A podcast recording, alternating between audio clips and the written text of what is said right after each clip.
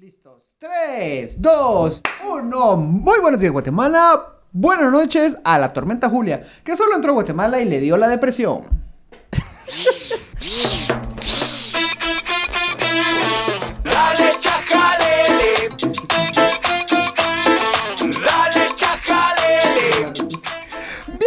Bienvenidos, bienvenidos, tomen, tomen, tomen a este episodio número 108. Me acompañan una vez por semana estos jóvenes súper informados y yo hablando desde muy lejos del, del micrófono, ahorita me estoy dando cuenta. Em, la chica de los ojos marrones, Yo, Mónica. Mónica, y el joven, el Pedro Trujillo de este podcast, Sabía que algo así tenías que. Roberto Aguilar. Hola, gente. No, no soy Pedro Trujillo. Bien, sí sos. Eh, ah, y De a la- este programa. a la distancia- No dijimos que de la vida real. Ah, de este programa. Ajá. ya. No, a la- y a la distancia, Gaby Mapas. ¿Cómo estás, Gaby? ahí enferma. Eh. Ojalá no Pero, pero siempre la voz sexy. Eso quedó muy bueno, eso quedó muy bueno. No, eh, Gaby, Gaby no vino hoy, está siendo muy responsable. Dijo, tengo gripe, no voy a contagiar a mis compañeros, a mi compañera. Voy a ajá, en casa. me quedo en casa, Nos sí. estamos quebrando la cabeza para que ella pueda participar a distancia, pero lo hacemos por ella porque valoramos su opinión. Y por nosotros, porque no sabemos qué hablar de En Julia. realidad, en realidad, a ver, en realidad yo sé que es por la voz. Claro. No, claro. por tus conocimientos No, también. no, así, bueno, es que es seamos honestos, el, el valor eh, agregado de Chajalele Podcast es la voz sensual de Gaby. Sí. Sí, le da- No se debate. Como cuando haces estudios de mercado y le dicen cuál es su diferenciador. Ajá, ajá. Es la voz sexy. La voz sexy eh. Mira, pensá en tu weird persona. ¿Cómo le gusta que le hable? Mucha, yo tengo una pregunta importante, pero no, ¿la voz es sensual o es sexy? Porque yo siento que no es lo mismo. Sensual. Ah, es sensual. Es sensual. Es sensual, muy bien. Pero sensual, yo lo recuerdo. Gracias, gracias, Gaby. Yo, yo creo que en ese momento el, eh, estaba saliendo del COVID y estaba todavía como un poco ronca. eh, porque mi voz no es sensual. Sí, hombre, sí lo es. La, ge- la gente lo dice, lo valida. Son sensuales. Sí, Otras sos. cosas mías son sensuales, no la voz. También la También, voz. También también. la voz. Eh, en este episodio le traemos, vamos a hablar de la tormenta Julia, que, que le vino a dar la depresión aquí en Guatemala. Eh, también un poquito del estado de calamidad, que ya están aprovechando la no emergencia tan grave como nos estamos preparando. Menos mal, me alegro. Pero ya luego tiraron el estado de calamidad, que implica eso para los recursos públicos. Y uno que otro chismecito rápido. Gaby, a ver, a ver. Usted que, usted que es la, la- la ama y la, uni- la de, de todo el universo. ¿Por qué nos fue, abro comillas, bien, cierro comillas, con la tormenta Julia? Em, porque nos fue bien. ¿O por, o por qué realmente no? Porque no nos fue tan mal, tal vez sería la... la- Sí, sí, tenés razón. Porque bien, o sea, Sí, ajá. bien, así como bien. Sí, bien, bien, bueno, bueno, y ojo aquí el dato, eh, fallecieron al menos 15 personas, entonces sí, tal vez bien no es la palabra. ¿no? Ajá, no, ¿Por qué no tan mal? Al, al final, mira, pues al final es como, voy a tratar de ponerlo como en palabras eh, De ustedes los de mortales. comprender. No, no, no, no, no, no, porque yo tampoco entiendo. O sea, al 100%, pues no, no lo podría explicar como alguien que sea doctor en la materia, pero eh, yo tengo varias teorías, en realidad es pura teoría, eh, pero primero hay que entender por qué salen los huracanes y las tormentas y por qué ocurren en un espacio geográfico bien definido en todo el mundo. ¿va? Ujú. Perdón, Gaby, yo solo lo voy a interrumpir, pero es que la respuesta es fácil. Es, son, son, de signos, son de signos de Dios. Ah, bueno, sí. Es porque la gente se porta mal, nos estamos descarrilando y entonces, pues bueno, son castigos divinos. Sí. Claro, sí. Ahora, no ahora puede continuar usted con su pseudo explicación. Socorría, claro. No, porque te cuento que doy clases de climatología eh, y esa parte me gusta mucho darla. eh. Bueno, Ajá. entonces, eh, en realidad los, ocea- eh, los océanos, eh, perdón, no, las tormentas ocurren porque los océanos vienen cargados de, de aguas calientes, por decirlo así, por, por decirlo de una forma, entonces los huracanes y todas estas tormentas se vuelven más poderosos en la medida que el agua esté más caliente. ¿Y por qué está el agua más caliente? Pues porque no es un secreto, hay un tema ahí de cambio climático bien, bien fuerte y que eh, el tanto el polo norte como el polo sur ya no se están enfriando, ya no se están congelando con la misma intensidad de antes. Entonces, las corrientes oceánicas obviamente vienen más tibias, vienen más calientes, y eso hace que se exacerbe eh, la potencia o la fuerza de los huracanes y de todas estas tormentas. Ahora bien, ¿por qué no nos fue tan mal? Yo tengo por ahí un par de teorías, no, no soy oceanógrafa, posiblemente si sa- estuve un doctorado me encantaría sa- sacarlo en oceanografía, pero, pero bueno, Donantes, por si están Eh, interesados, universidades Patreon. patrocinan. Pues, ¿dónde estudias Eh, oceanografía? Pero, eh, afuera de Guatemala. Como todo lo bueno afuera de Guatemala. Si, si no hacen para Bueno, ser abogado, ahora- afuera. Perdón. Eh, pero recientemente tuvimos una megatormenta en Estados Unidos eh, y también una serie de tifones en, en- en la parte asiática del mundo. Entonces, de alguna u otra forma, y, y esto ocurre porque el océano necesita enfriarse. Entonces, toda esta energía caliente, cinética, eh, pues se descarga, digamos, o hace que los océanos se enfríen y se traduce en una megatormenta como, como la que vimos en Estados Unidos y la reciente en el continente eh, asiático. Entonces mi teoría es pura teoría, es puro supuesto así, me la estoy sacando del, del aire, eh, es que de alguna u otra forma todas estas tormentas que ocurrieron con algunas semanas de anterioridad, un par de días, semanas de anterioridad, de alguna u otra forma también enfriaron el agua un poquito, un poquitito, el agua del océano y eso hizo que no que no fuera tan potente la tormenta como como, Ah. como en otras ocasiones, con el agregado, con el agregado que en la medida que las tormentas De que tierra, re- salió a rezar por Guatemala. Eso fue. Ese es el agregado. Eso sí me gusta más a mí, sí. Tiene más Yo lo- sentido. espérate, con el agregado que cuando las tormentas tocan tierra, pierden fuerza. ¿Por qué? Porque, pues lo había dicho antes, las tormentas y las, los huracanes, tifones, etcétera, se nutren del agua del océano. Entonces, en la medida que tocan tierra, pierden su potencia porque son incapaces de absorber la, el agua o la humedad que pues jalan del océano. Ya. En esencia es por eso, ¿verdad, Pancho? Porque tocó tierra y, y, y Dios nos socor- socorrió, socorró. Sí, socorrió. no, mira, yo creo que ya en Gálatas está. Sí. Va, entonces, va, entonces eh, hubo un factor eh, climático, ambiental, físico, Científico. científico que, que- que hizo. Pero ahorita, una, una pregunta, Gaby. ¿Qué es peor, una tormenta o una depresión tropical que dure varios días? Porque, porque aquí tendemos a, a poner como, ah, es que ya es depresión, ah, está triste, ah, está chipe, ay, hay que No, eh, la, la respuesta, Pancho, es depende y depende de la cantidad de lluvia que cae y de eh, periodo que dura la, la, la- la precipitación.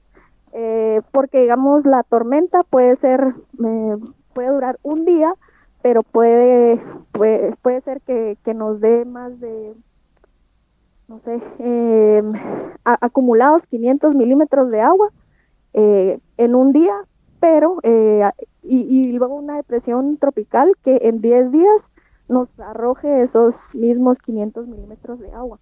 Eh, la respuesta es depende, ¿va? Sí, pues sí, entiendo. O sea, es una mezcla entre la intensidad y la duración. O sea, creo que es la, la concentración de agua al final la que sí va a determinar mucho los estragos que se puedan ocasionar. A nivel de inundaciones, a nivel de saturación de la tierra, De, de etcétera. hecho, eh, cuando uno trabaja en eh, modelando inundaciones o incluso para construir puentes, carreteras eh, y demás, eh, uno trabaja con algo que se llama curvas de intensidad, duración, frecuencia. Perdón, Gaby, es que usted no nos puede ver, pero es que solo dijo modelar y, y solo nos imaginamos a modelando. modelar. o sea, perdón. porque- Y, y después cuando estaba diciendo que el agua estaba caliente, yo también solo podría pensar así como, sí, eso tiene que ver con Diosito, porque... Perdón. Bueno, pero Pero- regresando no, al tema, pero- regresando Pero- al tema. Pero de eso se trata este programa. O sea, Eh, no, hombre, tranqui. Eh, eh, entonces, eh, digamos, uno trabaja con estas curvas que se llaman curvas de intensidad, duración, frecuencia, y esto sale de un instrumento meteorológico súper importante que eh, en Guatemala tenemos, pues, pero también son extremadamente escasos.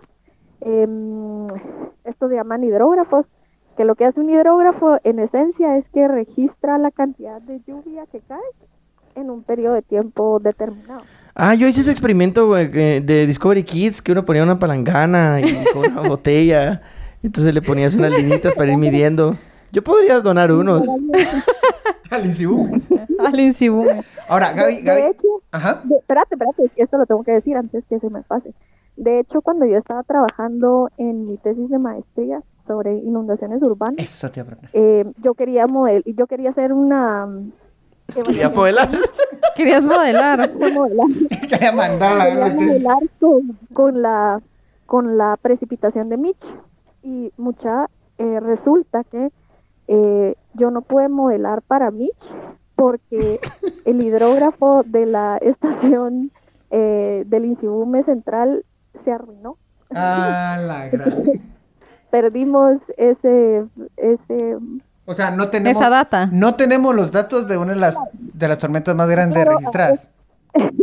Ajá. Eh, uno trabaja con datos de otras estaciones, pues, pero... eh, y también hay toda una parte de estadística que si yo no tengo la información de ese evento en particular, pues uno trabaja estadísticamente y utiliza eh, otra información, ¿verdad? Uno infiere información a partir de datos estadísticos, pero en el caso de Mitch, eh, para Guatemala... No hay nada. Ya no se puede modelar. O sea, básicamente las mediciones que tenemos es. Ah, yo me acuerdo que el agua llegó como a la perilla, usted. En, en esencia, sí. Eh, No, mira, ya cuando. Mira, No, no, pero ahori- ahori- ahorita, ahorita sí, ahorita sí me voy. pero Es que, va, dos cosas. Primero, qué desastre institución que tu trabajo es. Es el clima. Ajá. You tu only trabajo have es- one solo job. uno, solo uno, sí. Un trabajo magia. Y no era salir a observar el mar. Era medir. Y, y, y, es- ¿y eso se arruinó en esa tormenta o ya estaba descompuesto? em, se descompuso en esa tormenta. Ah. Eh, Ah. Solo eh, tuvimos el registro como de un par de horas, las primeras horas, no, no recuerdo ahorita, pero fueron las primeras horas. Y luego lo más fuerte se perdió. eh, solo existen datos de acumulados de precipitación de otras eh, de otras estaciones meteorológicas y y digamos hay- yo yo bueno depende de cada quien pero hay personas que utilizan incluso información que no es lo ideal pues cuando uno trabaja a nivel regional pues eh, de alguna forma es válido que trabajan con información de estaciones de Honduras Eh, claro Honduras la pasó peor que Guatemala Porque ahí se posicionó Pero el ojo, ¿no? Sí, sí. Ah. ¿Y qué tan, o sea, que obviamente yo me acuerdo muy poco del Mitch, pero Conchita. ¿Es- ¿Cuántos años tenías? seis. Bueno, yo tampoco me acuerdo tanto. Claro que sí te Ajá. acordás. Usted tenía como 12. No, No. menos, como 10. ¿Qué año fue en el...? 98. yo tenía 10 Yo tenía 10. Ay, sí te acordás, Roberto. Súper Bueno, pendiente pero- estaba las noticias, olvídate a los 10 años. Puta, no era las noticias, era todo haciéndose. Es que y Francisco así que tengo que comentar esto, voy a ser periodista cuando sí, sea grande". ajá, ajá. Desde ahí vemos que Francisco ya tenía una vocación no, para el no, periodismo. yo, yo sí me acuerdo que fuimos al otro día al Parque Central de Mazate y todo hecho verga. O sea, yo sí me acuerdo que incluso estábamos jugando en la calle y el viento era tanto que nos inclinamos para adentro. y, y nos regresaba hasta que nos alguien se le ocurrió, "Mm, esto no es normal y se nos sentamos. Después sí se cayó. Pancho, ese era tu instinto periodísito. Déjame decirte que yo no tengo ese tipo de ¿Así memoria. ve? Súper no. ¿Así? Va, pero, pero entonces, Ah, sí, entonces, Gaby, básicamente nos estás diciendo que la data que tenemos en Guatemala, ¿por qué hicimos data? El- los datos que tenemos en Guatemala, buena parte son al tantómetro. No, son No, estadísticas. no, no. No, no, no, es que me está diciendo que no existe la estación que lo hubiera medido. O sea, por, por- a eso, a eso pregunto, es pregunta. para, para, para el evento de Mitch, eh, perdimos parte de la información que pudo haber alimentado eh, la estadística de precipitación. Eh, la perdimos porque no, no se registró en la, en, en, bueno, en, ese- en la estación eh, de la central, Imagínense si eso pasó en la estación central, eh, cómo habrán sido las otras estaciones. Es que eso es como. Sobre ¿cómo se todo llama? porque en el 98 no habían estaciones, tantas estaciones automáticas, tampoco es que haya muchas, pues, pero no habían tantas estaciones automáticas como, como hay ahora. Sí, la tecnología era un poco más antigua. un poco. en realidad era un señor que estaba con el dedo. Era el experimento de Discovery Kids de Como poner una Mean palangana Girls. con Nunca una vieron Mean Girls así cuando está Ay, diciendo el eh, clima. Hay 30% de probabilidades de que ya esté lloviendo, sí. El chichómetro. Miren, Entonces, es donde yo también hablo en diferentes espacios de la importancia de empezar a fortalecer instituciones, no, es más, no instituciones, sino empezar a fortalecer las capacidades del INSIBUME. ¿Por qué? Porque o sea, no es secreto, muchachos, somos los más vulnerables a cambio climático, a desastres. Según tu no investigación, la que estaba leyendo hoy en la, en, en la tarde, que no, entre, estamos entre los 10 países más vulnerables del mundo. Sí, es cierto. Y, ti- y- y- Entre y los ese- 10 más del mundo. ¿Sí? Sí, del cambio Wow. climático. Ah, pero eso tiene que ver también por la ubicación. Sí, claro. Ajá. Sí, sí. No, ni ni modo Pero- que vamos a mover el país, sí. No, no, pero es que lo que quería ver era si era por un tema de institucionalidad o tenía No, que ver también la posición. geográfico. También está considerado, pero eh, mu- mucho tiene que ver la geografía de la ubicación geográfica de Guatemala, que O sea, salados. aparte que les, les- Pisados. que les decía que estamos como en una franja donde el agua es más cali más caliente, más cálida. Mucha- Ya. Vamos repensando ese concepto del país más bendecido del mundo, porque uno, en medio de tres placas tectónicas. Dos, en medio de agua caliente y fría. Tres, Sí. en Guatemala. En Guatemala. O sea, yo creo que eso ya no se dejen engañar. Ahora, también, No se deje engañar, ya no venga. No, no tiene sentido que sabiendo esta información, porque lo saben, nuestras autoridades lo saben, eh, sabiendo que somos extremadamente vulnerables a cambio climático, a desastres, que la institución técnico-científica encargada re- de recopilar información de vulcanología, hidrología, meteorología, puta, tenga un presupuesto paupérrimo. Tiene un presupuesto de 50 millones de quetzales para este año. Anuales. 50 millones de quetzales. Ni siquiera es el 0.5% del presupuesto general de la nación. Ah, no, es mucho menos. eso, Es como tres, de, como tres, tres ceros más, como cuatro, cuatro, cinco ceros. Punto cero, cero, cero, cero, cero, cero, cinco. Va. Y encima de eso, eh, ponen a una bachiller a dirigir, a, a ser directora del INSIBUME. y se estaban hueveando el caso, ¿se recuerdan el caso del Insibume? Me recuerdo, lo hablamos de un, en con, un un, con un diputado, ¿no? Ajá. Ujú, Sí. Sí. Escúchelo en el programa número. Se lo debemos. Inserta aquí el número.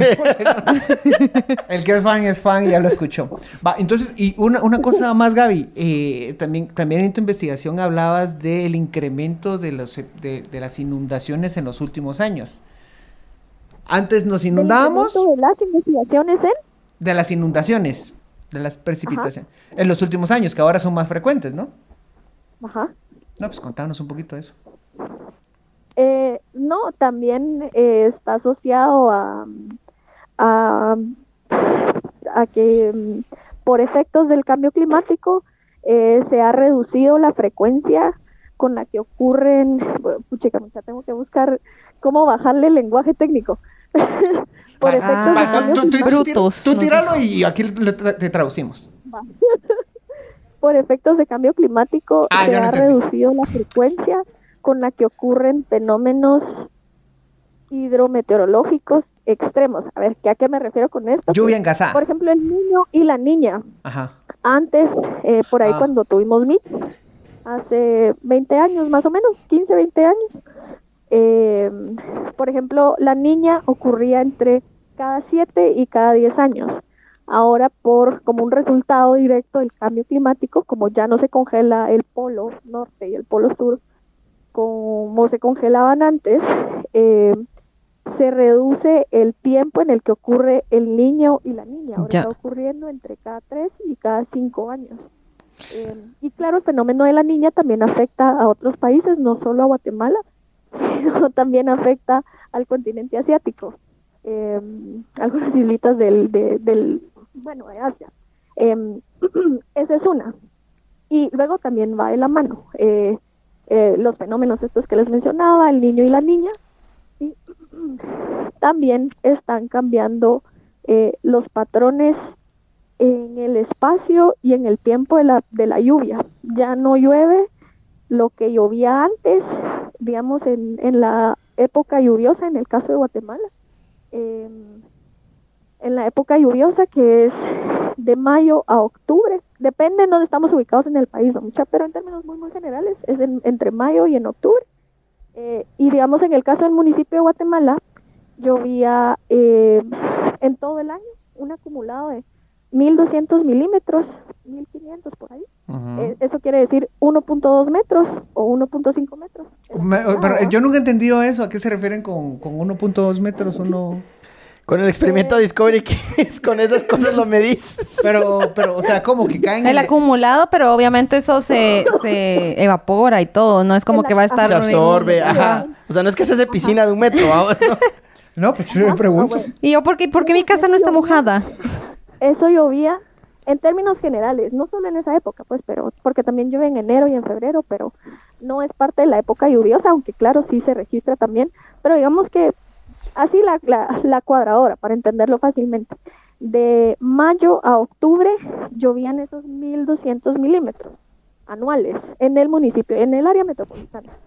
Ahora, ¿qué está pasando con el cambio climático? Que ya no llueven esos 1.200 milímetros de mayo a octubre, sino que de repente están lloviendo eh, 1.200 metros desde mayo, que inicia la época lluviosa, de mayo a agosto. Ajá. Entonces tenés todavía, y, y todavía no se ha acabado la época lluviosa. En agosto todavía te falta septiembre y octubre. Y en Ah. septiembre y octubre, que viene la segunda parte de la época lluviosa en Guatemala, todavía llueve más y es todavía más fuerte. Entonces está lloviendo, por ejemplo, más en menos tiempo. A eso me refiero con, para ponerlo en términos O prácticos. sea, está lloviendo más. O sea, en términos más prácticos todavía está, Está lloviendo, más. más en menos tiempo con la misma capacidad de, de, De- de nuestros colectores. O, o está lloviendo, o sigue lloviendo lo mismo, pero en un periodo de tiempo reducido, lo que decía, ¿verdad? Siguen lloviendo los 1200 milímetros de mayo a agosto. eh, y obviamente el, siste- los el, el ecosistema, porque ya estamos hablando del ecosistema, es incapaz de responder porque el, el ecosistema está acostumbrado a que lluevan esos 1200 milímetros de mayo. O Y sea, sí, de- o sea, de- ¿qué, qué malas costumbres vos, la del ecosistema, mano. ¿Por qué, por qué no se acostumbra más rápido? Mano, ¿por qué no da la mía extra? La evolución, la no tiene mente de tiburón. Puta, tres pizzas y yo les lo hago trabajar, mano. Otro ejemplo práctico que también lo uso mucho con, con mis estudiantes es que eh, imaginémonos que los que tenemos la suerte de eh, desayunar, almorzar y cenar, los que tenemos la suerte de un tiempo de comida, en, es, en una hora, digamos, que almorcemos o desayunemos, nosotros comemos nuestra comida normal. Pero em, de repente tenemos una reunión y lo que estamos acostumbrados a comer en una hora nos lo zambutimos en cinco minutos. Entonces uno pasa ahí todo, eso pasa con la precipitación, que llueve Mm. lo mismo, digamos, pero, Pero en menos tiempo. Sí, la doctora ahí me regañó por, por tener cambio climático a la hora de, comer. Bueno, muy rápido. a ver, entonces vamos a ver, para, para ir tratando como de, de- de aterrizar el tema ya más a la realidad de, de lo, de- del- del día a Y día. obviamente eso incide directamente, por ejemplo, en inundaciones urbanas. Digamos, antes llovía y sí se inundaba la ciudad, pues eso no eh, eh, era sabido, pero ahora es, eh, es con mayor frecuencia. ¿Y por qué ocurre? Porque están, porque cambiaron. Ya cambiaron los patrones, así se llaman los patrones espaciotemporales de la precipitación. ¿Y cómo cambiaron? llueve más en menos tiempo o llueve lo mismo en menos tiempo. Entonces, eh, y, y ahí es pura falta de planificación, ¿no? Mucha la Pero, autoridad no, local. a ver, pero bueno, no una cosa, pero una cosa, pero planificar para el cambio climático también era un poco difícil, vamos. O sea, porque ¿quién realmente pudo planificar para el cambio climático diciendo, ah, bueno, nuestros colectores tienen que... Roberto, Roberto, yo tuve la super fortuna de estudiar afuera y eh, en Europa los europeos ya están construyendo infraestructura que les va a servir a paliar el aumento del nivel del mar. No, yo, entiendo, pero digamos que eh, a nivel presupuestario usted tiene la, la capacidad de hacer esa inversión, pero digamos acá... Ah, pero aquí porque se lo roban. Aquí lo primero es empezar a registrar. Un par de dietas, un, un par de meses de dietas de Villanueva, sí, sí alcanzan para un par de tubos, vamos. para, para de todo, pero, pero para una planificación de prevenir el cambio climático, ah, no lo sé, Rick. Pero, pero, o sea, eh, pero, pero eso también hay que sumarle el, el aumento de población que tenemos, o También. sea...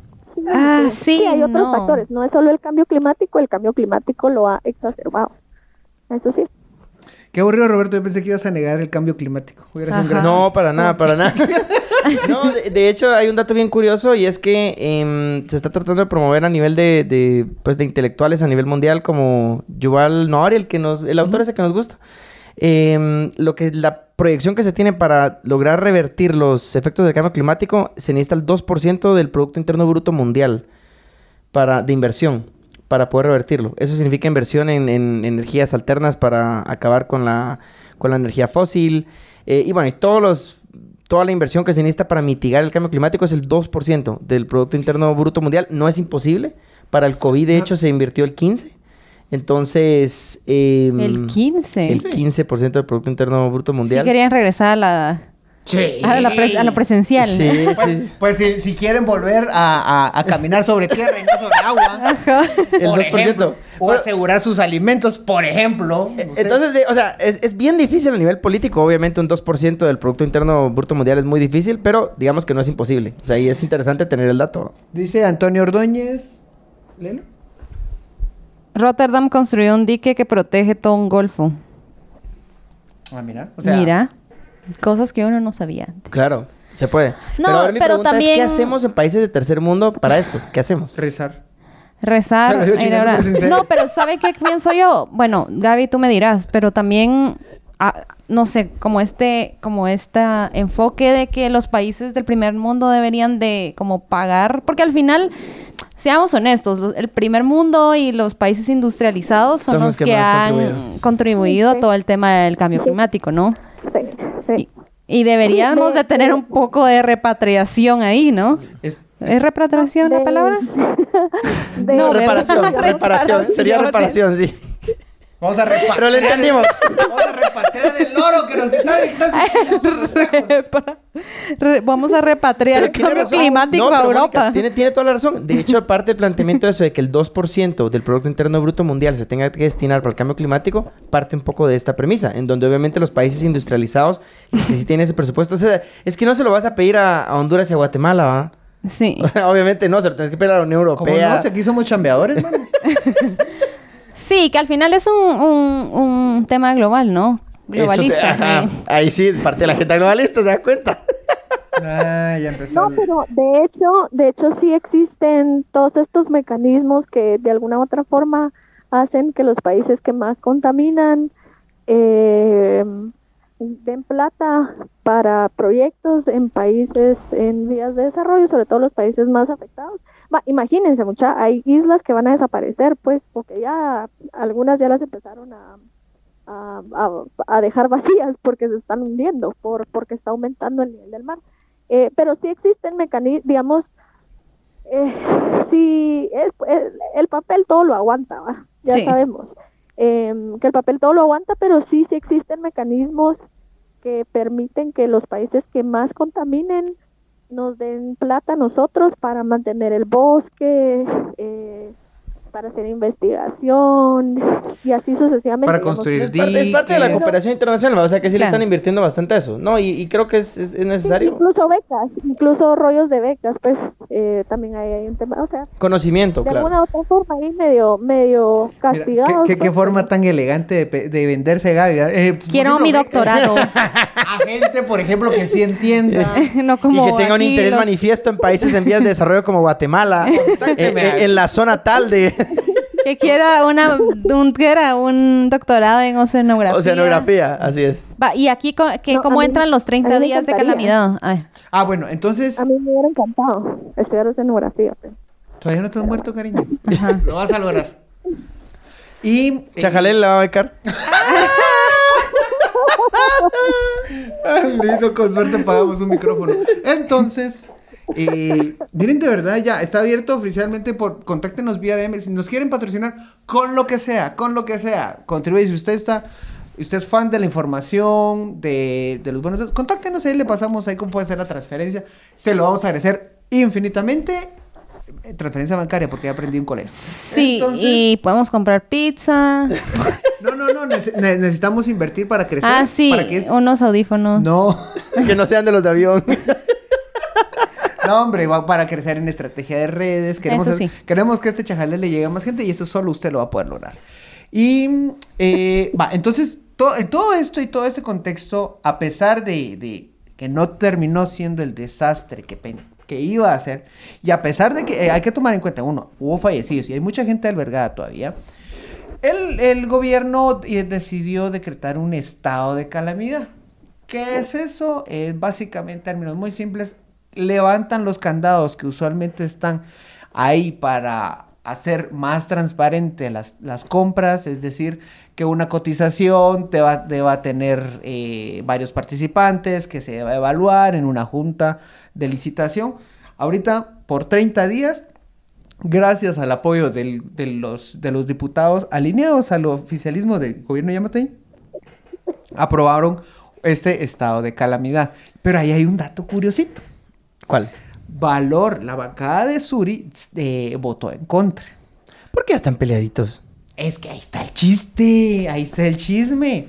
Puede ser una de dos. O ya se están peleando, por fin, porque Suri se- se- todo el tiempo en sus videos somos oposición, algo mal, pero en realidad todos sabemos que no se le olvide, Suri y Sandra facilitaron todos los votos a favor de las iniciativas que facilitaron el control de las instituciones del Estado. Allá Matei, ahora están peleados.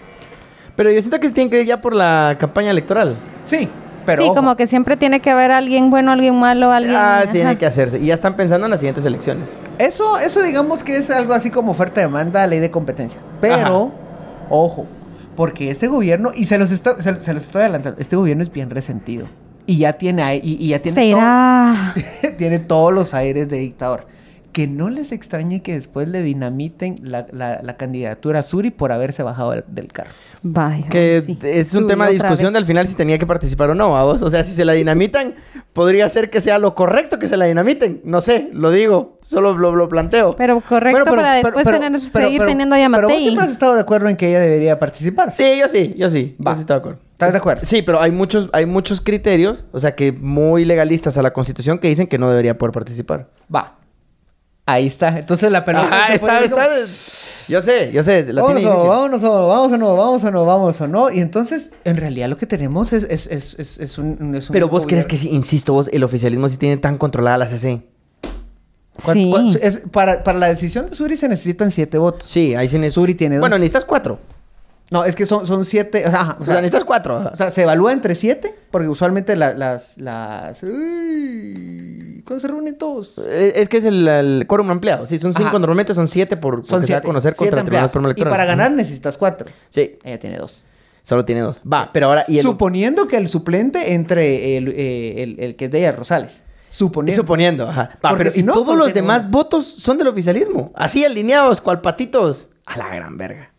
Sí, sí, está pisado. Entonces, perfectamente. Está pisado. Entonces, perfectamente le pueden decir, no, mamita. ah, Siempre gracias, ¿no? Mira que se me trabó el, el trámite, venga mañana. Mañana sí le sale el trámite, inician las elecciones y no la dejan correr. Y ahí. Ton, ton, y ahí ton. Pero mira, yo- para mí va a ser bien interesante la postura de la progresiva, porque realmente mucha gente no quiere que compita, vos. Ahora van a defender su derecho a la participación. Vergas, que o sea, solo no, no, no puede tener más incongruencias este país. Mira. Este, pa- este país, como este, como este su chajalele, surtidito. Llegamos al final de este episodio. Una cátedra. A Gaby, un aplauso. por favor. Un aplauso a la A distancia. la distancia. Nunca habíamos tenido tantos argumentos técnicos en, un de, de programa. forma tan lineal en este eh, episodio 108.